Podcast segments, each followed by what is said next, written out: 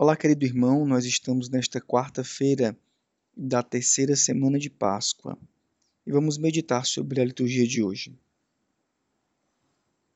Hoje a liturgia nos apresenta, nos Atos dos Apóstolos, uma continuação desses relatos que nós já temos, nós temos já visto.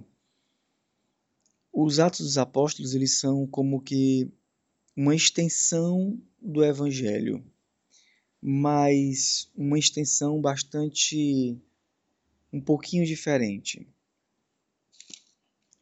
O Evangelho de hoje, no Evangelho de hoje, Jesus fala que ele, ele é o pão da vida e que ele não veio para fazer a sua vontade, mas a vontade daquele que o enviou. O Evangelho todo em todo o evangelho, todo o caminho, Jesus deixa muito claro que ele veio para fazer a vontade do Pai. Ele não está para testemunhar a si mesmo, mas ele está para manifestar uma vontade do Pai que ele conheceu e que ele manifesta a todos. Jesus veio revelar o rosto do Pai e, portanto, nesse, nessa revelação desse rosto do Pai, bondoso e misericordioso, ele vem atrair todos os homens para o reino, para abrir as portas do reino que o Pai prometeu.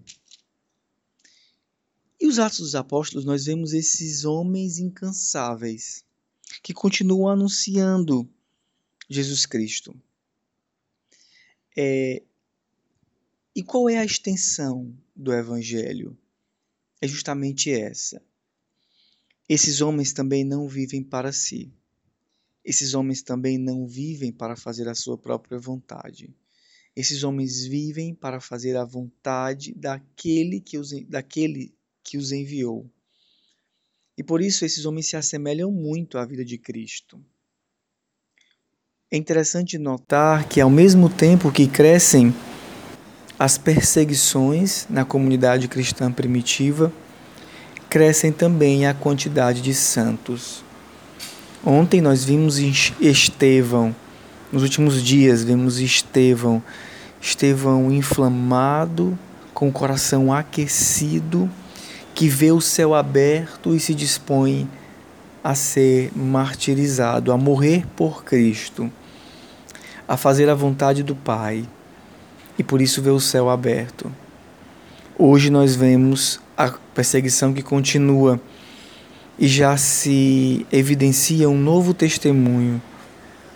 Filipe, que anuncia também ousadamente o Evangelho e diz aqui: quantos que o escutavam viam os milagres e davam louvores ao Senhor. Era muita alegria naquela cidade. A vida dos discípulos, a vida da igreja primitiva, deve ser uma extensão do Evangelho. O Evangelho continua sendo contado, o ressuscitado continua se manifestando, mas não mais naquela forma de Jesus de Nazaré, mas agora na forma de cada santo que adere à missão que adere à vontade do Pai e faz tudo segundo a vontade do Pai. Eu desci do céu não para fazer a minha vontade, mas a vontade daquele que me enviou. É a obediência filial que cela a comunhão e a semelhança com o Filho. À medida que nós vamos aderindo filialmente ao Evangelho e à vontade do Pai, nós vamos nos tornando como filho e a nossa vida vai se tornando uma extensão do Evangelho, como os apóstolos aqui nos Atos dos Apóstolos. A vontade nossa, que não é mais aquela egoísta em busca do próprio pão, mas ao contrário, aquela que busca o pão da vida, aquela que adere à vontade do Pai. E assim nós vamos crescendo na configuração a Ele, nas perseguições. É interessante como Deus governa o mundo, é interessante como Deus conduz as coisas segundo os seus desígnios.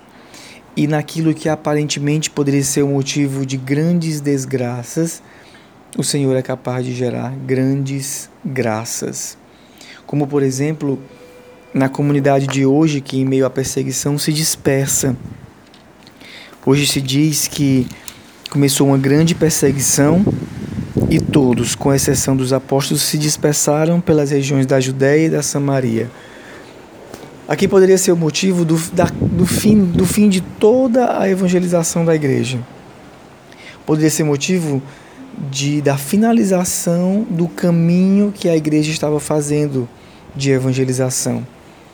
Mas o Senhor, na sua providência, sabendo que tudo concorre e sabendo nós que tudo concorre para o bem daqueles que amam a Deus, o Senhor, na sua providência, gera nessa dispersão uma grande missão. Os discípulos se dispersam e lá anunciam o Evangelho, e os povos começam a conhecer Jesus por meio daqueles discípulos que se dispersaram. É assim a nossa vida. O Senhor sabe se utilizar de nós para fazer grandes coisas. Querido irmão, que neste dia de hoje, através deste Evangelho, através do testemunho dos apóstolos, nós possamos, sermos, possamos ser renovados na nossa missão, na nossa missão de anunciar Jesus e de nos configurarmos a Ele, sobretudo no cumprimento total da vontade do Pai para nós. Não, não vivemos para nós, mas vivemos para fazer a vontade daquele que nos enviou.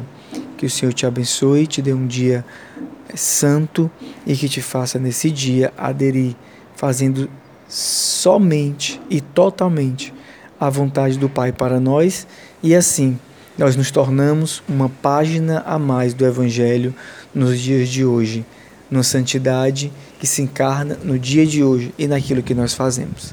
Que Deus te abençoe.